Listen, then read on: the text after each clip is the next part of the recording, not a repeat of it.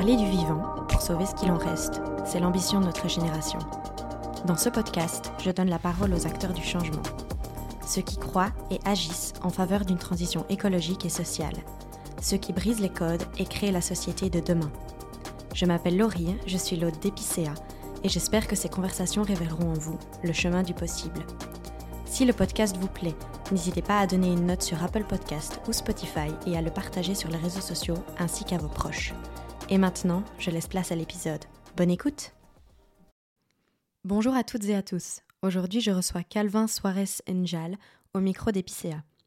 Calvin est professeur, mais aussi journaliste et député. Il nous raconte son parcours très riche et sa vision de l'écologie décoloniale, un sujet qui nous touche tous de près ou de loin et surtout dont on parle bien trop peu. Je dois dire que j'ai rarement autant appris en enregistrant un épisode de podcast. Écouter Calvin est un plaisir, je ne voulais pas m'arrêter. Sur ce, bonne écoute. Hello Calvin et bienvenue sur le podcast. Je suis ravie de te recevoir aujourd'hui. Bonjour Laurie et merci pour l'invitation. Je suis très content de revenir ici et en plus c'est mon ancien quartier. Ah bah c'est génial. Euh, pour commencer, je te propose tout simplement de te présenter dans les mots qui te conviennent, tout simplement. Ben, je m'appelle Calvin Suarez Njal. Euh, je suis euh, député écolo. Euh, je suis enseignant à la base, j'ai été journaliste également et militant euh, écologiste et, décolonial. Euh, je, me, définis comme un enfant de la route, c'est-à-dire que dans ma famille, on a toujours migré. Et donc mon papa, pour des raisons de, de militantisme politique, pardon, a fui son pays quand il était jeune. Et puis ensuite, ma mère est arrivée en Belgique en 1991. Euh, elle a longtemps bourlingué, elle a été sans papier, et, ce qui m'a permis, après qu'elle ait eu ses papiers, que moi je vienne en, Belgique, euh, puisque je suis né et j'ai grandi au Togo, et donc je suis arrivé en Belgique en 2004. Et donc euh, je terminerai en disant que je suis panafricain. Je suis panafricain, ça veut dire que je suis pour que les, les, pays africains et les, les territoires africains et les diasporas puissent s'unir dans leur lutte pour avoir de meilleurs résultats. Ok, waouh, bah, belle présentation. Euh, on va faire, euh, on va reprendre depuis le début. Euh, donc tu es né au Togo, Oui. c'est ça? Est-ce que tu peux nous raconter, est-ce que tu as des souvenirs que tu veux nous partager de ton enfance au Togo Oui, alors moi, je n'ai pas connu une enfance, on va dire, tout à fait normale parce que j'ai perdu mon père quand j'avais 6 ans.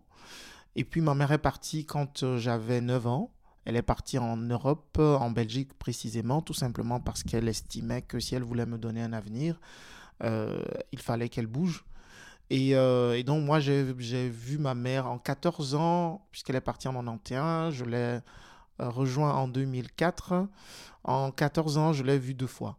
Et tu vivais avec qui alors euh, au Togo? Je vivais avec ma famille maternelle. En fait, j'ai bourlingué. Quand je dis je suis un enfant de la route, je suis véritablement un enfant de la route, même y compris au Togo. Parce que pour donner euh, un ordre d'idée, euh, entre euh, la maternelle et ce qu'on appelle là-bas le lycée, donc la sixième secondaire, j'ai fait banalement une dizaine d'écoles. Et dans des lieux complètement différents, parce que je passais de oncle à tante, et dans des familles complètement différentes, mais dans, des familles qui sont en lien avec ma mère. Et du coup, donc euh, tu, arrives en Belgique il y a euh, quelques années maintenant, tu vas nous raconter. Euh, ta maman désire te faire venir en Belgique, mais est-ce que toi, tu as... Comment toi, tu le vois? Tu as envie de venir? Ça se passe comment? Alors, jusque, je vais dire, jusque mes 16 ans, je ne, je n'arrivais pas à visualiser. Mais ce qui était intéressant, c'est que ma mère m'envoyait des cours des élèves d'ici, parce que je suis quelqu'un de très curieux, je lis beaucoup. Et donc, elle le savait, elle m'envoyait euh, les, les bandes dessinées euh, euh, belges, Spirou, Tintin, plein d'autres plein d'autres bandes dessinées. Mais surtout, comme elle était fille au père, femme de ménage, elle travaillait beaucoup chez des personnes euh, ici et donc euh, les enfants, elle vivait avec eux et les enfants, elle prenait les cours des enfants qu'elle m'envoyait parce qu'elle savait que j'étais curieux. Donc j'avais une idée de la Belgique, mais avant 16 ans, on ne peut pas dire que j'avais euh, j'avais envie de rejoindre ma mère, tout simplement. Je n'avais pas une envie de venir vivre en Belgique. C'est beaucoup plus tard que la question de la Belgique s'est posée, mais plutôt par le foot. Parce que quand j'avais 12 ans, tu me demandais des souvenirs. Euh, comme je lisais énormément, et je lisais partout. Une anecdote, un jour, je, suis invité à un mariage avec, euh, avec ma mère, je devais avoir 8 ans. Et, euh, et, et, puis, c'était dans un grand hôtel. Et j'étais tellement en train de lire que qu'on m'a oublié. je, je suis allé aux toilettes et je me suis enfermé là et je me suis assis par terre et j'ai lu, lu, lu. Et quand je me suis euh, réveillé, je me suis éveillé pour aller manger. Tout était fini, le gâteau s'était terminé. Tu avais tout raté, quoi. Oui, comme il y avait plein d'enfants, les gens ne faisaient pas attention. Et, et donc, euh, ben, moi, euh, j'ai grandi comme ça. Et c'est véritablement par le... On m'a demandé, mais qu'est-ce que tu veux faire plus tard? Ça, c'était à l'âge de 12 ans. Et j'ai dit spontanément, je veux être footballeur écrivain alors, les adultes qui étaient avec moi, qui me posaient la question, se sont foutus de ma gueule. C'est pas un truc qu'on associe souvent. Voilà, exactement. Ils m'ont dit Est-ce que tu as, tu as déjà vu un footballeur qui écrit? Ben, La suite, l'avenir m'a donné raison parce que j'ai été. Un jour, j'ai écrit en tant que fan de foot euh, et fan tout simplement de Lilian Thuram. C'était en 99. C'était l'époque où j'avais des grands rêves de devenir footballeur. Et je lui avais écrit et il m'avait envoyé euh, un autographe avec sa devise que je trouvais magnifique, le respect de soi, le respect des autres pour un monde meilleur. Et après, j'ai dit, euh, en grandissant, j'ai dit à ces adultes, vous voyez, il y a un footballeur qui écrit. Et c'est pas qu'il fait écrire ses livres par d'autres, non, il écrit lui-même ses, bouquins. Et donc Lilian Thuram, c'est euh, un des grands défenseurs de l'équipe de France, guadeloupéen d'origine, euh, qui est très connu comme un grand militant antiraciste. Ok, donc ça c'était la petite graine germée qui ensuite euh, a bien évolué. C'est ça, et donc en, fait en Belgique, moi je, souhaitais venir faire euh, le, module sport-études. Et euh, parce que j'avais ce rêve de, de, de, devenir footballeur. Pas nécessairement à l'époque, le, fait de gagner des millions, c'était pas encore très présent, c'était véritablement une passion. Le football était une passion. Et quand on a grandi en Afrique et dans des pays, dans des quartiers pauvre, euh, le football, c'était un exutoire, c'était une passion, c'était un, moyen de retrouver les potes. Ici aussi, mais là-bas, c'est encore plus exacerbé parce qu'avec un bout de chiffon, on peut fabriquer une balle et jouer parce qu'on n'a pas les moyens. Et donc ça, moi, j'ai connu ça. Et euh, c'était beaucoup plus une passion qui m'est passée et je l'ai transposée dans ce que, de quelque chose que j'ai fait plus tard, le journalisme sportif.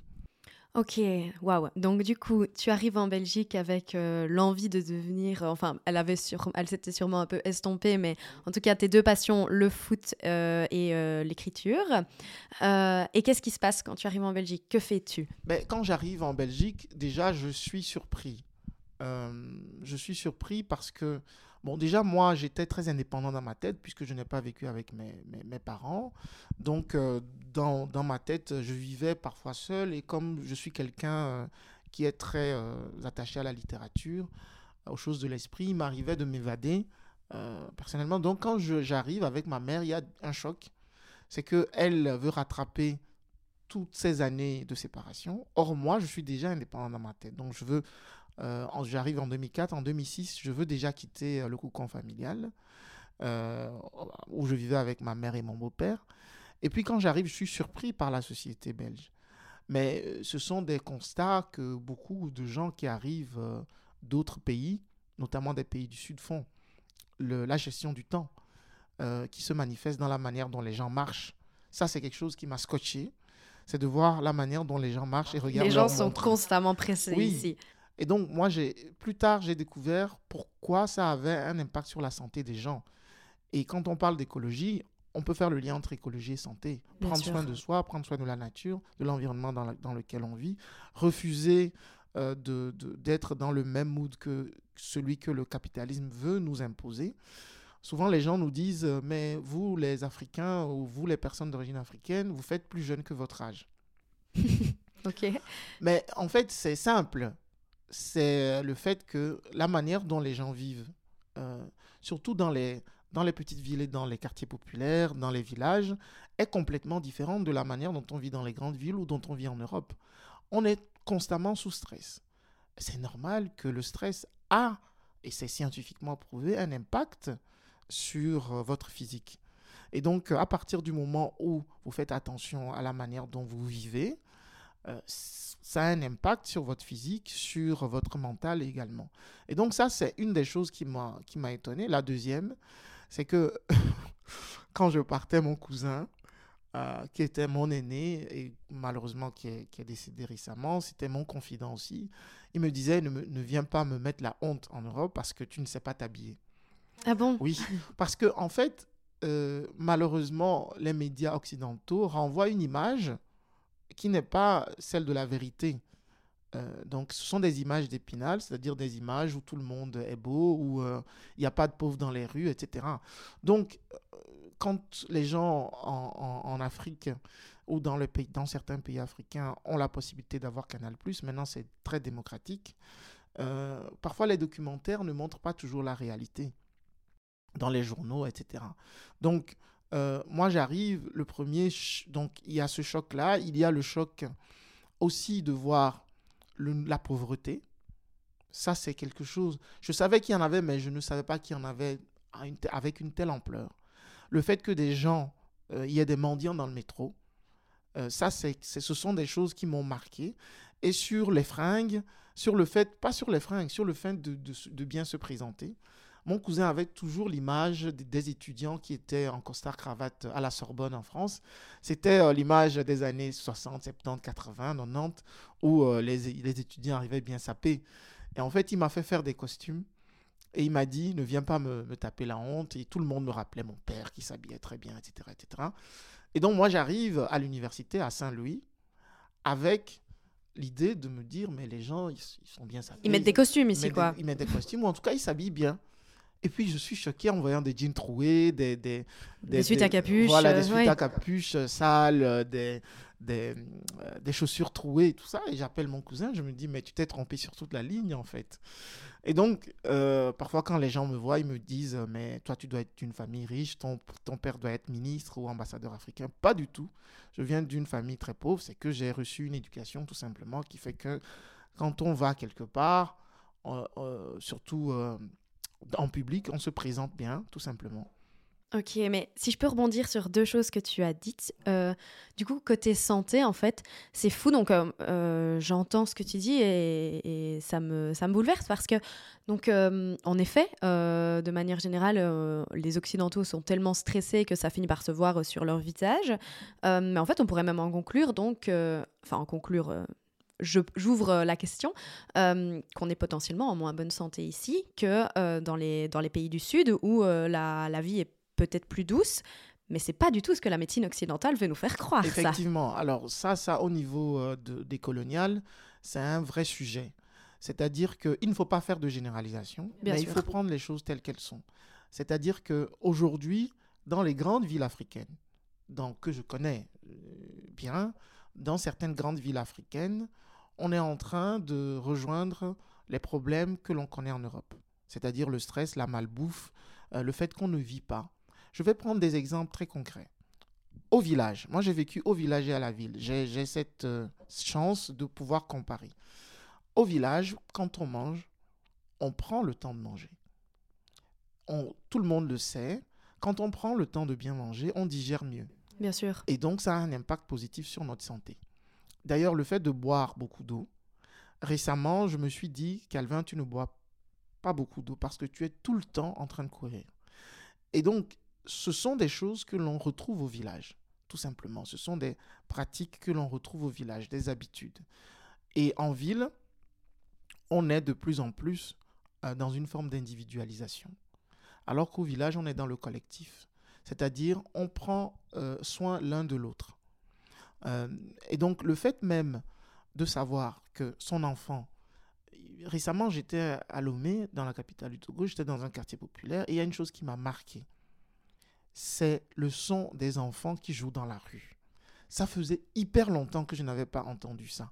Alors dans certains quartiers de Bruxelles, on, on l'entend encore, mais le bruit des voitures fait que ces sons qui sont tellement jolis, et même le, son des oiseaux. Moi, je, récemment, quand j'y suis allé, euh, ça m'a fait un bien fou de voir des oiseaux venir s'installer très simplement sur le bord de ma fenêtre et n'avaient pas peur de moi, en fait. Ici, euh, il y a des choses qu'on a oubliées. Ce sont des choses simples, mais qui contribuent à une santé mentale de dingue. Et on n'en parle pas assez. Non, c'est clair. Et donc, je crois, il ne faut pas faire de généralisation. Il n'y a pas quelque chose de, de l'ordre du génétique. Non. C'est comme quand euh, le stéréotype qui dit, oui, les Noirs savent, danser. Mais non. Mais si on a des personnes d'origine africaine ou des personnes noires qui savent peut-être mieux danser, c'est tout simplement parce qu'ils évoluent dans un environnement musical. Tout à fait. J'entendais, je, lisais même dans le livre de Rokhaya Diallo et Grace euh, qu'il y a une étude qui montre si on prend de l'ADN européen et africain, on a plus de chances qu'elles soient euh, plus similaires que euh, européens et euh, asiatiques ou américaines, parce qu'en en fait, il n'y a, pas, a rien de génétique qui nous, qui nous différencie. en bien sûr, en fait, il y a une étude scientifique. Quand je, suis enseignant, donc j'ai été enseignant, et un jour, il y a une étude qui est sortie sur l'évolution de l'humain en Europe. Et en fait, ben, les études montrent comment les migrations se sont faites de l'Afrique vers l'Europe, euh, vers le continent européen. Mais en classe, j'ai amené cette étude euh, et je l'ai présentée à mes élèves. Et cette étude disait qu'il y a 8000 ans, les humains qui vivaient dans le pourtour de la Méditerranée, notamment en Italie, en Espagne, etc., étaient noirs de peau. Tous étaient noirs de peau. Tout et tous étaient noirs de peau. Euh, et il y a 20 000 ans, les Scandinaves, ceux qui vivaient en Scandinavie, dans les pays scandinaves, dans les territoires aujourd'hui scandinaves, étaient noirs de peau. Et quand je l'ai dit, il y a une de mes élèves qui a dit non, monsieur, vous mentez, c'est pas possible. Et donc elle est allée le dire à sa mère, qui m'a écrit et qui m'a dit non, c'est pas possible ce que vous dites. J'ai dû lui montrer l'étude. Et donc ça, ce sont, ce sont des éléments. Et donc quand on parle sur les stéréotypes, il faut toujours amener des arguments qui ne sont pas basés toujours sur la génétique, mais qui sont basés sur la science. Tout à fait. Et ça, c'est important. Parce que c'est idéologique, sinon, tout simplement. C'est idéologique. Donc, j'entends euh, certains qui disent, mais si les Africains euh, ne vieillissent pas euh, vite, en tout cas physiquement, c'est parce que c'est parce qu'ils sont, ils sont génétiquement prédisposés. Non, c'est pas du tout. Pas du tout. dans certaines familles ici, on a des personnes afrodescendantes noires qui vieillissent beaucoup plus vite que les autres. Parce que ça dépend du cadre de vie, ça dépend des interactions, ça dépend de toute une série de décisions qui sont prises en fait. C'est totalement multifactoriel, évidemment. Multifactoriel. Euh, on, va, on va revenir un peu donc du coup sur, euh, sur ton parcours. Euh, donc tu vas à Saint-Louis et qu'est-ce que tu y étudies? J'y étudie le droit. Alors moi je suis d'une promotion assez particulière pour ceux qui, celles et ceux qui nous écoutent et qui suivent un peu l'actualité politique. Euh, moi, j'étais, je suis arrivé, c'était un vrai choc. Je suis arrivé une semaine avant la rentrée et petite anecdote, j'arrive, c'était la séance inaugurale du, doyen de la, faculté de droit, quelqu'un que intellectuellement j'aime beaucoup, Hugues Dumont, professeur de droit constitutionnel. Il m'a fait aimer le droit constitutionnel belge, alors que pour moi c'était un casse-tête. Après le premier cours de droit constitutionnel belge, j'ai eu mal à la tête. Sans blague. Parce que quand on vient d'un pays centralisé comme la France, le Togo est un pays qui est calqué sur le modèle français. On a un président qui décide de tout. On a un parlement. Ici, on a neuf parlements. On a euh, des institutions à tire larigot, en veux-tu, en voilà. On a cinq gouvernements. On, a cinq gouvernements, etc. Et donc, ce jour-là, j'arrive. Et tout le monde, j'arrive en retard parce que j'étais pas au courant que c'était la séance inaugurale. On, on, me, on me le dit après. J'arrive, il y avait 500 euh, étudiants qui étaient dans l'auditoire 1, pour ceux qui ont fait Saint-Louis, et le doyen faisait son allocution de rentrée. Sauf que quand j'arrive, je passe par l'arrière en me disant que je vais me faire discret. Eh ben non, raté. Euh, il s'est tu. Il a attendu que je trouve une place.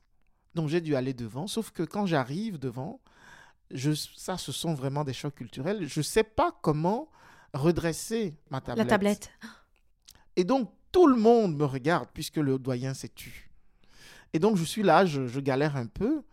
Et la magie de la vie, c'est que euh, il y a une, une, jeune femme qui est étudiante qui me voit galérer et qui descend tout de suite m'aider. Et cette, cette jeune femme est devenue la maman de ma filleule pour là aujourd'hui. Et donc, on a gardé cette relation et ce sont des souvenirs. Dans ma promotion, euh, il y avait, donc moi, le choc aussi, c'était de voir les milieux sociaux d'où venaient les étudiants. Beaucoup venaient de Saint-Pierre, de Saint-Michel, de Saint-Dominique. Et donc, culturellement, c'était difficile parfois. J'ai affronté certaines choses, les stéréotypes, le fait que j'étais moins intelligent parce que je venais d'Afrique. Évidemment. Et donc, pour donner des exemples, j'étais euh, dans, dans la même promotion, dans le même auditoire que la petite, le petit frère de la reine Mathilde et un certain Georges Louis Boucher. oui, oui, avec qui on a été élus ensemble euh, à, à, la direction des étudiants au CAU Saint-Louis. Oui, oui. C'est dingue. On se connaît. Et, et c'est pour montrer un peu euh, l'état de la promotion. Donc, moi, j'ai vécu du racisme, j'ai vécu euh, des, disons, le complexe d'infériorité auquel du classisme, du classisme etc., etc. Et donc, alors, moi, je me, je me définis comme un député blédard. Parce que pendant des années, les trois années à Saint-Louis, des gens, et désolé de le dire, mais ce sont des afrodescendants. Parce qu'il faut le dire aussi, lorsqu'on vient d'Afrique, parfois, ce que l'on, certains afrodescendants refusent ici, ils l'appliquent à des gens qui arrivent de, du continent africain parce qu'on a des stéréotypes. Mais c'est aussi le cas, par exemple, quand on vit à Bruxelles, de gens qui vivent en province, entre guillemets, euh, quand on vient du village par rapport à la ville. C'est un, un, phénomène qui existe. Et donc, j'ai voulu faire comme le mouvement de la négritude, le fait qu'on on te traite de nègre, tu dis le nègre t'emmerde. Eh bien, moi, j'en ai fait une fierté, le fait d'être un blédard. Le fait de se dire, je suis venu ici, je n'ai pas grandi, je n'y suis pas né, mais j'ai réussi, en tout cas, ce que je, certaines choses que j'ai entrepris, je suis fier de, de, mon parcours. Et donc, oui, je suis fier d'être blédard. Et donc, quand vous allez, quand les gens vont sur mon site, ils sont toujours étonnés de voir euh, le député blédard ou le blédard devenu député, quoi. Mais voilà. tu as bien raison d'en être fier, euh, parce que tu as vraiment un parcours qui force le respect, même si tu as étudié avec Georges-Louis Boucher. oui. Je n'en reviens pas. Et, et il n'avait pas les... En, en, tout cas, c'était pas le même. Donc, euh, c'est, je, je, trouve que... Euh, et je le lui ai dit. Je le lui ai dit, puisqu'on a, pendant longtemps, euh, on a fait des mariages, des anniversaires d'amis, etc., etc. On, on parlera peut-être du travail que j'ai fait avec le Hamon sur la décolonisation. Oui, oui, oui, on va en parler, donc, bien euh, sûr. Je, je, lui ai dit qu'il qu était dans un opportunisme que je dénonçais, et il le sait, et je, on, on se l'est dit euh, ouvertement et franchement. Et vous arrivez encore à être dans la même pièce et à discuter? C'est possible, ça? C'est possible, c'est possible parce que euh, il faut pas oublier que nous sommes dans une société démocratique et que euh, je considère que il y a un très grand écart entre le, le, le, le boucher que j'ai connu et celui d'aujourd'hui. Alors, on parle de lui parce que c'est l'un des personnalités connues en lien avec Saint-Louis. Donc, nous sommes tous deux les seuls à finir en politique. Et c'est un personnage médiatique de droite. Euh... Médiatique de droite, voire de droite très conservatrice euh, aujourd'hui, qui flirte avec l'extrême droite. Complètement. Moi, moi, je, ne, je ne le cache pas et je le critique sur Twitter et il le sait. Euh, donc, je suis quand même, par rapport à lui, pour, pour, pour terminer sur lui et sur d'autres que j'ai vu évoluer, dans le mauvais sens, je suis quand même euh, assez euh, déçu, je dois le dire, très très déçu, dans la mesure où, en fait, c'était un vrai libéral. C'est-à-dire, on peut, sur le plan socio-économique, on faisait des débats à l'université. Sur le plan socio-économique, on n'était pas d'accord. Mais sur le plan des droits humains, sur le plan du respect des personnes, sur l'éthique de certaines choses en société, on était d'accord. C'est pour ça que, en fait, il a été, et ça, ça va être un choc pour certains, il a été le premier avec qui j'ai posé un vrai acte politique décolonial en Belgique ici. Nous avons travaillé ensemble avec Elio Di Rupo à l'époque pour mettre en place la première plaque décoloniale qui rend hommage aux combattants de l'indépendance du Congo. J'ai encore dans mes mails le projet de motion qu'il a déposé au conseil communal de Mons, sur lequel j'ai travaillé avec lui. Mais ça a pris des années pour le conscientiser. Mais aujourd'hui, quand je vois quelqu'un... Mais il rétropédale, là. Mais c'est pour ça que moi, je parle d'opportunisme. Peut-être que dans 10 ans, il va, il va aller dans... Il va changer encore de bord. Je pense qu'il a vraiment une fin de pouvoir euh, qui est euh, incroyable. Et en fait, c'est tout ce qui va lui servir. C'est comme ça que je l'analyse. Parce que je n'arrive pas à trouver d'explication, à part ça, à, à, son changement complètement. Quelqu'un qui défendait, par exemple, le, le, le port du voile pour les jeunes femmes en disant, et ça tout le monde peut le retrouver, il a, il a dit dans une interview du VIF, oui. l'Express, il a dit, moi je peux pas, je suis à contre-courant de certains de mon parti, je peux pas interdire à des, à, des, à des jeunes femmes, surtout quand elles sont adultes, de faire le choix de porter euh, un signe convictionnel, parce que c'est comme si les, les, euh, les, les, connards qui, qui euh, demandent à leur petite amie de ne pas porter de, de, de mini-jupe. Et donc, à partir du moment où quelqu'un dit ça et que quelques années, des années plus tard, il questionne le même port du voile. Voilà, et c'est pas qu'il questionne, il remet en cause, surtout pour des femmes adultes à l'université, et surtout avec des termes qui sont des, termes qui flirtent avec ceux qui sont utilisés par l'extrême droite. Et c'est ce qui est le plus questionnant. Et donc, du point de vue décolonial, j'ai vu euh, Georges Louis euh, complètement dérivé, en fait. Alors que c'était quelqu'un qui était pour l'autodétermination des peuples et qui était, à mon sens, d'un point de vue politique, un authentique libéral. Aujourd'hui, pour moi, il ne l'est plus. Ou en tout cas, euh, il ne souhaite plus l'être pour pouvoir avoir le pouvoir, tout simplement. Oui, donc de l'opportunisme. Oui. Clairement. Ok, euh, bah écoute, euh, petite parenthèse, mais euh, très divertissante. Euh, et donc, c'est à, à Saint-Louis que naît ton, ton engagement, parce que ça fait longtemps que tu fais du militantisme. Ça vient de là? Alors, moi, ça vient de, de mon... Est-ce que je peux dire mon amour, mais mon admiration pour un personnage, Patrice Lumumba. En fait, euh, je tombe, euh, quand je suis à l'université de Lomé, parce que j'ai commencé l'université là-bas, euh, je tombe sur le documentaire de Raoul Peck, qui est très connu en Belgique, sur la- l'assassinat du premier Premier ministre du Congo, de la République démocratique du Congo, Patrice Lumumba, qui était quelqu'un de très décolonial, qui refusait le capitalisme, l'emprise du capitalisme, de l'impérialisme, et qui a été assassiné. D'ailleurs, c'est encore en débat aujourd'hui parce qu'il y a une plainte de sa famille au pénal. C'est comme ça que je tombe, euh, en fait, euh, amoureux de, de- la politique, de tout ce qui est lutte contre l'injustice, parce que c'était quelqu'un qui était profondément euh, attaché à la lutte pour la justice et pour l'égalité des droits. Et donc, mon engagement prend corps là.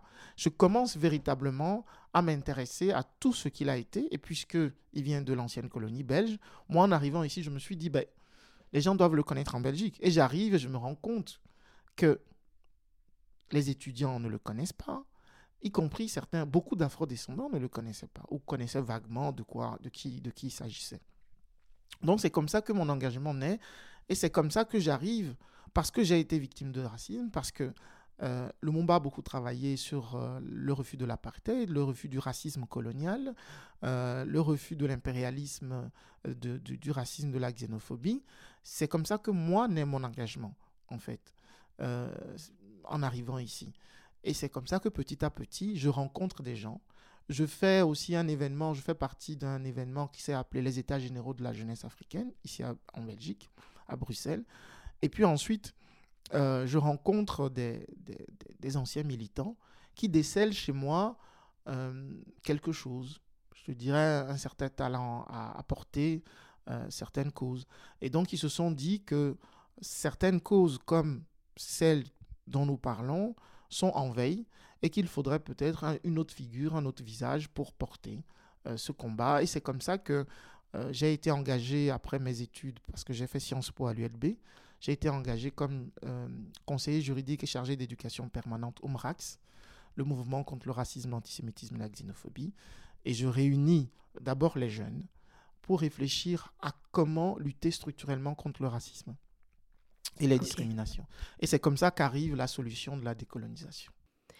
Et du coup, euh, est-ce que quand est-ce que tu as commencé à faire le lien entre le non-respect de l'environnement et, euh, et des personnes? Euh, Parce que là, du coup, c'est c'est une lutte que tu portes au quotidien, Mhm. cette euh, intersectionnalité, Oui. si, si je puis dire. Quand est-ce que ça arrive, ça? Ben, ça arrive plus tard. Je, je dois dire que, en fait, quand on grandit dans des villages africains, euh, c'est naturel, c'est presque naturel. C'est dans l'éducation qu'on vous donne de faire attention à l'environnement. Il y a des règles dans les villages où, avant de couper un arbre, on doit avoir l'autorisation du chef. Parce qu'on ne peut pas couper. C'est lié aussi aux traditions. C'est lié aussi au fait que la société occidentale est devenue hyper rationnelle et qu'on ne fait plus confiance au spirituel. Et donc, dans ces villages, on a encore un attachement spirituel, y compris dans l'esprit euh, des, choses. Et je me souviens d'un poème de Birago Diop, euh, Souffle, qui dit, euh, écoute plus souvent les choses que les êtres. La voix du feu s'entend, entend la voix de l'eau. Écoute dans le vent le buisson en sanglots. C'est le souffle des ancêtres. Ça, c'est une manifestation claire de la manière dont dans les villages euh, des pays du Sud, et particulièrement en Afrique, on a encore une, interaction avec les plantes, avec les animaux. On, te dit, dans telle plante, il y a tel esprit, donc tu ne peux pas le couper n'importe comment, tu ne peux pas euh, porter atteinte à, telle plante. c'est comme les totems chez les scouts. Tout à fait. En fait. Donc, on a des totems dans les villages africains. Et donc, c'est comme ça, en réalité, que en arrivant ici, moi, j'ai une vision des choses. Mais quand je suis arrivé, je ne l'ai pas politisé. C'est et je suis tombé dans le capitalisme, il faut le dire, parce que c'est compliqué de l'éviter. hein on a des stéréotypes et quand on arrive, on vous dit, euh, ben, euh, tu peux avoir gratuitement accès. Moi, j'allais euh, au Lidl à côté, à l'Aldi à côté, des choses auxquelles je n'avais jamais accès, j'y avais accès, mais je ne me posais pas la question, quel est l'impact sur ma santé? Quel est l'impact sur l'environnement? Je me suis politisé grâce à des amis, notamment mon premier ami en Belgique qui s'appelle François Ancourt, que je salue s'il nous écoute, et qui habite à la Louvière, et qui était chez Ecolo. Et donc, j'étais dans le même bureau que lui, au Marax, et c'est lui, c'est avec lui qu'on a commencé à avoir des discussions politiques. Et c'est comme ça que petit à petit, ma conscience environnementale, en tout cas la politisation de ma conscience sur ces enjeux est venue. Et comme j'étais dans un mouvement, je travaillais pour un mouvement qui euh, avait comme fondement la lutte contre le racisme, euh, ben, le lien s'est fait euh, assez, assez naturellement en fait. J'ai commencé aussi à à m'instruire, à prendre connaissance des dégâts euh, que le colonialisme a causé au niveau environnemental. Parce qu'on parle beaucoup des morts, c'est très important. Mais il ne faut pas oublier qu'avant qu'on ne tue les gens, qu'on ne les massacre, on a détruit leur environnement. Parce qu'on a exploité les ressources comme le caoutchouc. À l'apparition de l'automobile, on avait besoin de faire des pneus. Et donc au Congo, on a commencé par détruire l'environnement dans lequel les gens vivaient. On les a expropriés de leurs terres. Et donc c'est en lisant sur la décolonisation, parce que on, on avait mis en place une stratégie pour faire réémerger le mouvement décolonial qui s'endormait. Parce que on dit souvent euh, la phrase de Lavoisier, rien ne se perd, rien ne se crée, tout se transforme. Donc on n'a rien inventé de nouveau. En réalité, le premier, celui qu'on peut considérer comme l'inventeur du, du mouvement décolonial en Belgique, il s'appelle Paul Panda Farnana. C'était le premier étudiant noir en Belgique au 19e siècle, qui a été amené ici parce que c'était l'enfant du traducteur d'un colon militaire. Et parce que son père est mort, le militaire avait décidé de prendre l'enfant et de l'amener avec lui.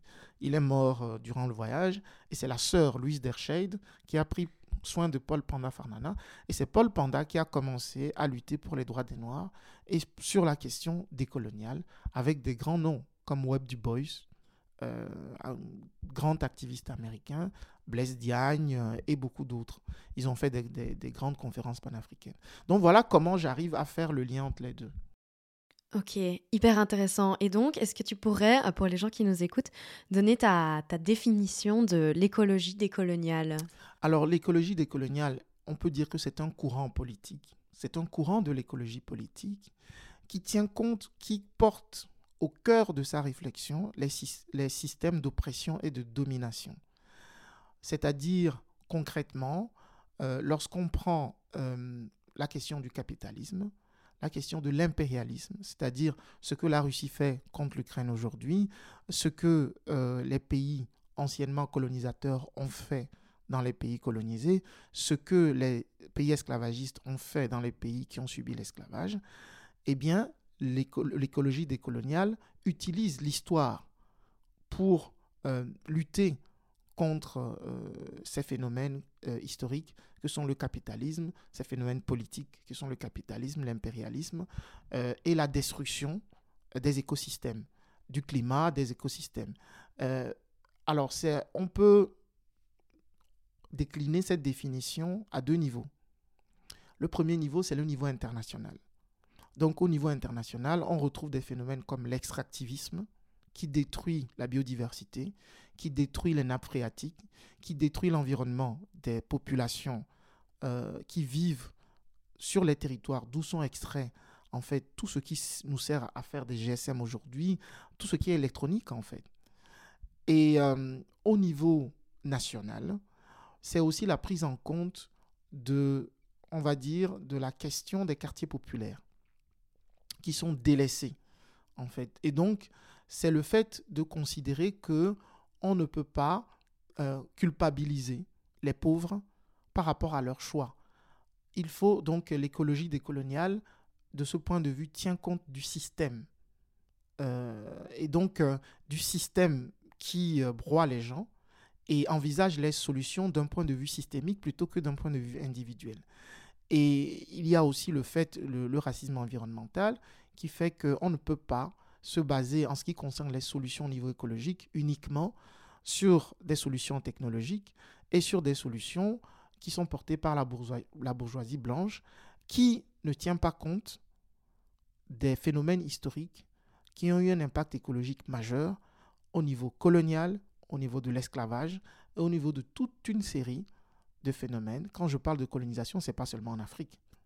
Les Indiens, ce qu'on appelle les Indiens, je, préfère utiliser les, peuples premiers, euh, en Amérique, lorsque Christophe Colomb arrive. Et découvre l'Amérique, je mets des gros guillemets là d'ailleurs. Hein. Souvent, j'ai fait longtemps les visites guidées, j'ai popularisé les visites guidées décoloniales.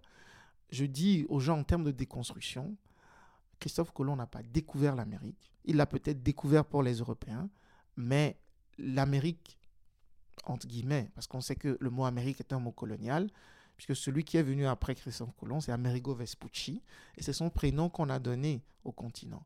Et donc, je considère que les peuples premiers, lorsque les Blancs euh, anglo-saxons sont arrivés et ont exproprié les terres, ce sont les premiers, premières, les premiers résistants au niveau de l'écologie décoloniale. Ce sont les Africains et ce sont les peuples premiers euh, américains, que ce soit l'Amérique du Sud ou l'Amérique du Nord. Et si d'ailleurs on reste dans cette rhétorique, qui eux ont découvert Christophe Colomb alors Effectivement, c'est eux qui ont découvert Christophe Colomb, oui, oui. Et donc aujourd'hui, nous nous sommes battus pour que dans l'enseignement, la question de la décolonisation, de l'histoire de la colonisation et de l'histoire qui préexiste à la colonisation. Parce qu'en termes décolonial, lorsqu'on enseigne seulement l'histoire coloniale aux enfants, euh, les enfants vont croire que l'histoire de l'Afrique commence avec la colonisation, alors qu'il y a eu de très grands empires avant, il y a eu des universités. La première charte, l'une des premières chartes des droits humains vient d'Afrique. Elle a été édictée en 1235 et ça s'appelle la charte du Mandé. Et lorsque vous lisez, je l'ai lu au Parlement, des extraits au Parlement récemment, on montre comment on tient compte euh, du caractère précieux de la vie humaine. En fait. Et donc, ce sont des éléments qui doivent être euh, enseignés. Et donc, tout ça, ce sont des éléments qui fondent l'écologie décoloniale. Mais l'écologie décoloniale est une écologie, si on veut résumer, qui tient compte des systèmes d'oppression et de domination historiques et qui tient compte aussi du fait qu'on ne peut pas traiter la question écologique uniquement d'un point de vue individuel, mais aussi d'un point de vue systémique. Il faut le faire de manière systémique et en tenant compte de, de, des, difficultés vécues par les quartiers populaires, par les personnes racisées.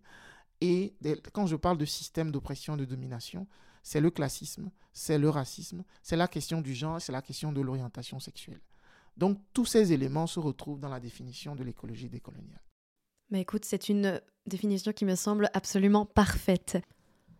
Vous venez d'écouter la première partie de cet épisode. Nous n'arrivions pas à nous arrêter de parler, je l'ai donc scindé en deux parties. Rendez-vous la semaine prochaine pour la suite. J'espère que cet épisode vous a plu. Si c'est le cas, n'oubliez pas de vous abonner au podcast. Si vous voulez réagir à nos propos, la section commentaires est faite pour cela.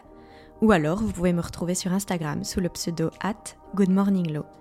On se retrouve dans deux semaines pour un prochain épisode d'Épicéa et d'ici là, prenez soin de vous.